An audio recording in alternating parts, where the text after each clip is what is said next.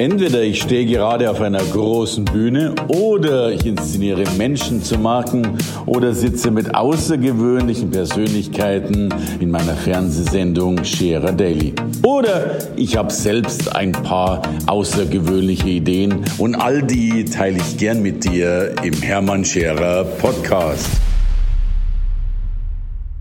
Herzlich willkommen bei Scherer Daily. Heute habe ich einen Mann auf dem Sofa sitzen, der viel, viel mehr zu erzählen hat, als er jetzt und heute wahrscheinlich erzählen wird. Aber er hat natürlich einerseits einen unheimlichen Schicksalsschlag, über den wir gleich sprechen werden, und hat darüber hinaus äh, eine Möglichkeit, eine Lösung entwickelt, eben genau diese Schicksalsschläge, die mit Schmerzen verbunden sind, zu lindern. Drum wird er vollkommen berechtigt als Mr. Schmerzfrei bezeichnet und hat darüber hinaus, so zumindest meine Wahrnehmung, auch entwickelt, sehr, sehr klug und sehr hintergründig zu denken, indem er viele Dinge in Frage stellt, viele Dinge anders sieht und das mit einem wunderbaren auch Schreibstil zum Ausdruck bringen kann, wie ich das jetzt erst feststellen durfte. Aber wir sprechen heute mit dem Mann, von dem man sagen kann, er kann die Schmerzen besiegen oder sehr häufig besiegen. Und wir dürfen bitte nicht vergessen, es gibt so viele Millionen, die davon profitieren können. Also Herzlich willkommen, Mr. Schmerzfrei Bernward Rauchbach. Ja, danke für die Einladung. Ich freue mich, hier zu sein. Lieber Bernward, ich danke dir, dass du da bist und dass du gekommen bist. Aber erzähl doch mal, denn das ist ja tatsächlich, denke ich, eine, eine, eine Grundfeste von dir. Du hast einen außergewöhnlichen Schicksalsschlag erhalten, der dich dann ja auch dazu gebracht hat oder geführt hat, derjenige zu sein, der du heute bist. Darum ist meine Frage, wie ging denn dieses Schicksal überhaupt los? Ja, das kann man immer nicht so genau sagen. War es die Familienaufstellung, wo ich äh, anschließend eine Lungenembolie hatte? War es die Zugfahrt, wo ich dann die nächste Lungenembolie hatte? War es der Kundentermin, wo ich wieder eine Lungenembolie hatte und dann irgendwann nach der vierten oder fünften Lungenembolie, die ich damals für eine Lungenentzündung hielt, weil ich nicht wusste, was eine Lungenembolie ist, bin ich dann im Krankenhaus gewesen und da sagte mir dann die Ärztin, Sie haben gerade sieben Lungenembolien überlebt. Herzlichen Glückwunsch, Sie sind in drei Monaten tot. Ja, weil Lungenembolien kann man nicht überleben. Das ist eine gute Begrüßung. Ja. ja ähm, das ging dann so weiter. Ich hatte dann vier Jahre lang fast jeden Monat eine Lungenembolie. Immer wieder Thrombosen, immer wieder Intensivstationen, immer wieder Drama. Und ähm, ich teile meine Krankheitsgeschichte so in vier Phasen. Ähm, die erste Phase war eigentlich die, dass ich gedacht habe, morgen endet das. Mhm. Durch irgendein Wunder endet das einfach. Keine Thrombosen, keine Lungenembolien, ich bin wieder gesund. Mhm. Dann habe ich zu Ostern 2004 im Marburger Uniklinikum in so einem Achtbettzimmer gelegen. Mhm. Die Sonne schien herein. Mhm. Und ähm, dann habe ich verstanden, ich muss selber dafür sorgen, dass ich gesund werde. Okay. Und äh, da hat die zweite Phase begonnen. Dann haben sich diese Löcher in den Beinen gebildet, offene Beine nennt man das. Und ähm, ja, kein Rollstuhl, nur zu Hause sitzen. Ähm, dann habe ich meine Akademie gegründet, weil ich arbeitslos wurde aufgrund dieser Erkrankung. Dann ähm, war ich sehr erfolgreich mit meiner Akademie, meine Beine waren trotzdem offen. Ich hatte keinen Arzt. Ich habe 100 Ärzte aufgesucht und keiner wollte diese offenen Beine behandeln, weil sie sagten, daran kannst du nur sterben. Ja, das treibt einem natürlich immer wieder die Tränen rein, wenn man daran denkt, ne, dass man da so hilflos in der Gegend herumhängt. Dann habe ich einen jungen Arzt getroffen, der hat gesagt, ich will mal deine Beine sehen. Und ich habe gesagt, nee, das wolltest du nicht. Ne? Hat er sich das angeguckt und gesagt, naja, ähm, eigentlich müsstest du schon lange tot sein. Du hast irgendwie besondere Kräfte und so. Der hat mich dann zwei Jahre behandelt und dann ähm, ist das wieder abgerissen, weil das Gesundheitssystem nicht vorsieht, dass man mit offenen Beinen länger als zwei Jahre lebt. Okay. Und dann kam die dritte Phase. Da hatte ich wieder ein Tief und wieder sehr viel Schmerzen. Und äh, am Ende dieser dritten Phase habe ich dann verstanden, dass ich mein Gehirn messen muss und mein Gehirn verändern muss, um die Schmerzen im Körper zu bearbeiten. Und dann habe ich angefangen, über Gehirnmessung den Erfolg meiner ganzen Methode zu messen. Und dann bin ich jetzt vor knapp einem halben Jahr zur absoluten Schmerzfreiheit gekommen. Und ich darf äh, dich zitieren von einem Zitat, das ich kenne, das sinngemäß so war, so große Schmerzen, als würden Hunde dir äh, ständig im Bein, ins Bein beißen und sich festbeißen. Mich hat mal ein Freund gefragt, äh, was, äh, wie fühlt sich das an, ne? diese Schmerzen in den Beinen. Und dann habe ich irgendwie nachgedacht und hatte das Bild, dass da in jedem Bein so fünf bis sechs Hunde reinbeißen und dann im äh, zugebissenen Zustand ziehen. Ah, okay. Also wie so ein also, Feuer, was in den Beinen. Mir hätte das Beißen schon gereicht, genau. aber alles klar, ja. Und das so etwa acht bis zehn Stunden am Tag. Okay. Immer nach dem Aufstehen geht es los und sobald ich mich nur zehn Schritte bewegt habe, absolutes Drama. Okay. So, und, und dann kam also diese Phase eben, in der du gesagt hast, ich muss, wenn ich die Schmerzen nicht wegmachen kann im Sinne von heilen, äh, dann muss ich die Schmerzen aus dem Gehirn rausmachen, äh, mir die wegdenken. Wie, wie darf ich mir das vorstellen? Also in meinem heutigen Weltbild gibt es sechs, sieben Phasen, die man bearbeiten muss, damit ein Schmerz sich aus dem Körper äh, löschen lässt. Das erste ist, du musst genau erkennen, wo er ist. Und das, da scheitert die Medizin meistens. Mir haben viele Kliniken gesagt, dein Herz ist gesund, aber ich habe trotzdem noch Herzinfarkte bekommen. Mir wurde öfters gesagt, ähm, da ist nichts, ja, trotzdem war da was. Ich habe mir dann eine Methode entwickelt, um den Schmerz sehr genau zu lokalisieren. Und wenn man dann den genauen Punkt hat, wo der Schmerz entsteht, dann muss man lernen, was das Organ einem eigentlich beibringen will. Jede, jeder Schmerz, jede Krankheit ist ein Fenster in den Körper, mhm. durch das man etwas lernen soll. Mhm. Und wenn man dann die Schmerzmittelkeule äh, nimmt, ja, dann sagt man eigentlich, Körper, sei ruhig, bring mir nichts bei. Ja. Und ich habe jetzt, ähm, da gibt es natürlich viele Traditionen, die das auch bestätigen, äh, bin ich dazu übergegangen, zu jedem Organ mir sämtliche Weisheiten äh, zu, zu sammeln, die man braucht, damit, das, damit man organgerecht leben kann. Also mein Herz hat zum Beispiel einen Rhythmus, einen Rhythmusprozess, der macht äh, Herzrhythmus. Mhm. Und die Weisheit darin ist, mach Pausen, mhm. lebe umsichtig, mhm. achte deine Grenzen, ja. mach ein bisschen Action und schlaf genug. Mhm. Ja? Und diese fünf Verhaltensweisen muss ich verwirklichen, jeden Tag, mhm. damit Herzrhythmus funktioniert. Das heißt ja auch so schön, das Herz macht ja tatsächlich angeblich mehr Pause, als es arbeitet. Mhm. Ne? Was ja, denkt man ja gar nicht dran, weil es ja dauernd schlägt, in Anführungsstrichen. Ja, ja. So, also organgerechtes Leben, genaue Analyse, organgerechtes Leben. Mhm. Dann ähm, habe ich gelernt, die Letztursache zu finden, mhm. warum meine Organe oder meine Mikroprozesse äh, gestört werden. Dann gibt es eine Transformationsmethode, mit der man den Schmerz oder die Krankheitsursache aus dem Organ löscht. Mhm. Und ähm, das habe ich viele Jahre gemacht, auch nicht nur für mich, sondern auch für 1500 meiner Klienten. Und ähm, viele wurden dadurch gesund. Also Krebs kannst du damit in sechs Wochen, acht Wochen sind die Leute aus dem Krebs rausgekommen. Das funktioniert. Aber meine Krankheit ging damit nicht weg. Und dann musste ich eben checken, dass sich dass alles, was du im Körper erlebst, jedes Drama sich hier oben spiegelt. Mhm. Also du hast es nochmal im Gehirn. Mhm. Das heißt, ich musste den gesamten Prozess mit diesen Mikroprozessen und so weiter auch im Gehirn analysieren, mhm. um dann zu verstehen, aha, im limbischen System und in der Amygdala und im Parietallappen und im Temporallappen, überall da sind diese Schmerzen auch gespeichert. Mhm. Sodass ich dann eben dazu übergehen musste, diese Schmerzen im Gehirn genau zu lokalisieren, mhm. auch wesentlich genauer als die Medizin das heute macht, mhm. und dann dort diesen Löschungsvorgang auch zu vollziehen und dann muss man das Ganze noch im Nervensystem machen. Mhm. Dann muss man die Vitalität wieder auf 100 Prozent aufbauen. Und dann gehen die Schmerzen, gingen die Schmerzen bei mir weg. Ich darf ja keine Heilungsversprechen machen, aber bei mir bei hat das zur Schmerzfreiheit geführt. Klingt ja schön, dass es so gut geklappt hat. Klingt auch ein bisschen äh, anstrengend, mhm. so viele Löschvorgänge. Äh, mhm. Und, und, wie darf ich mir das, also du hast erstmal das Fenster gehabt, das ist so, mhm. dann hoffentlich erkannt, was deinem Körper gefehlt hat oder was er dir mhm. sagen wollte. Mhm. Wäre ja schon mal neugierig, was dann so ein Körper sagen will. äh, und hast dann tatsächlich diese einzelnen Dinge, wie, wie, wie löscht du? Du misst erstmal die Gehirnströme, habe ich vorher so einen Satz verstanden. Und, erzähl ein bisschen, wie funktioniert das bei dir? Also das Löschen ist natürlich das größte Geheimnis. Und okay. das plausibel zu ähm, erläutern, fällt mir sehr schwer. Okay. Nicht nur in der deutschen Sprache, sondern auch in der Alltagssprache. Okay. Ähm, der Lernprozess, ne, also mein Herz hat 14 dieser Mikroprozesse mhm. und in jedem dieser Mikroprozesse leben so drei bis fünf solche Weisheiten. Mhm. Das heißt, allein um herzgemäß zu leben, ja, musste ich schon sehr viel in meinem Verhalten ändern.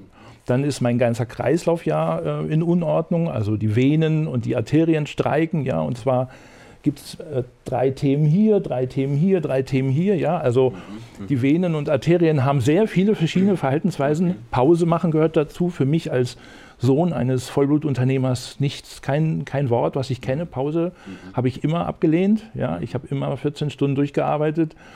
Und das ist so meine größte Schwachstelle. Pause machen, schlafen auch. Und ähm, ich weiß nicht, ich habe so 200, 300 Weisheiten aus meinem Körper ernten müssen okay. und in mein Verhalten integrieren müssen. Und das hat natürlich zu einer fundamentalen Transformation meines Weltbildes geführt. Also ich war sehr naturwissenschaftlich äh, eingestellt vor 20 Jahren und bin heute selbstverständlich sehr äh, universalistisch eingestellt. Also der Körper ist der erste Philosoph im Staate. Oh, schönes Bild.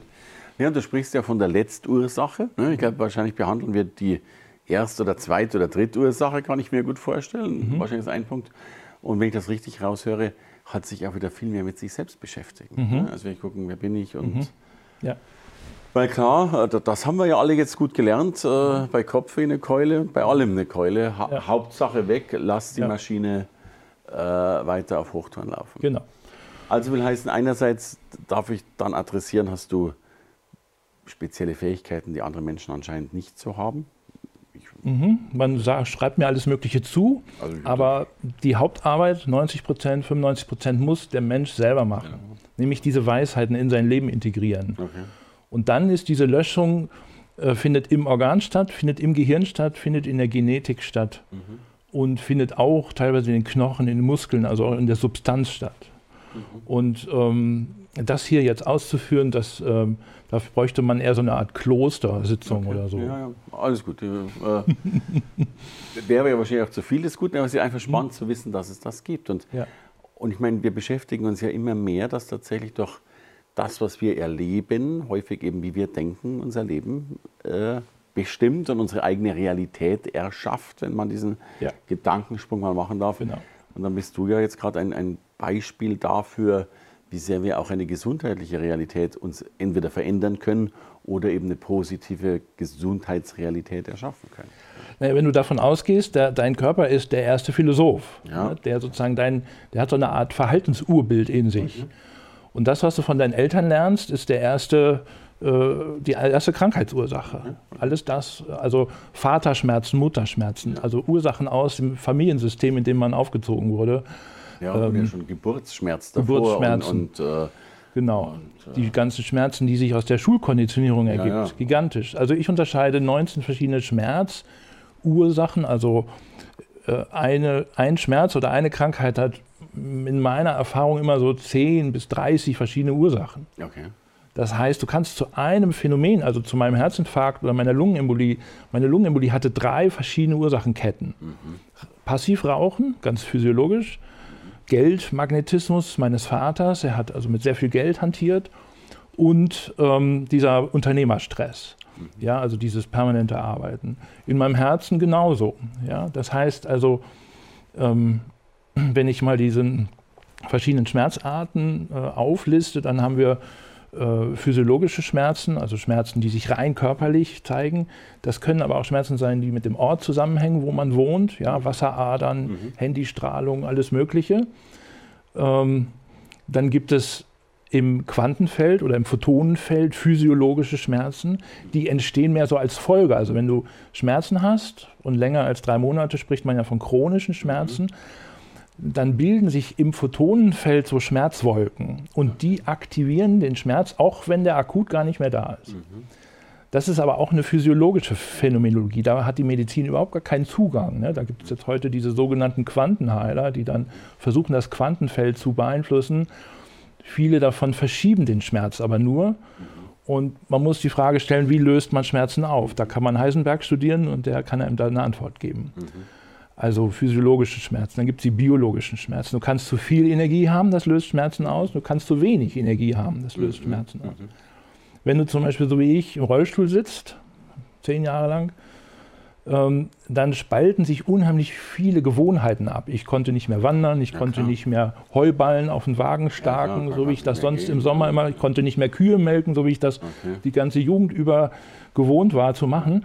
Diese ganzen Fähigkeiten spalten sich ab mhm. Und ähm, man wird zu so einem Minimummensch. Mhm. Ja, und die eigene Lebensenergie strömt aber dahin, wo die Fähigkeiten sind. Mhm.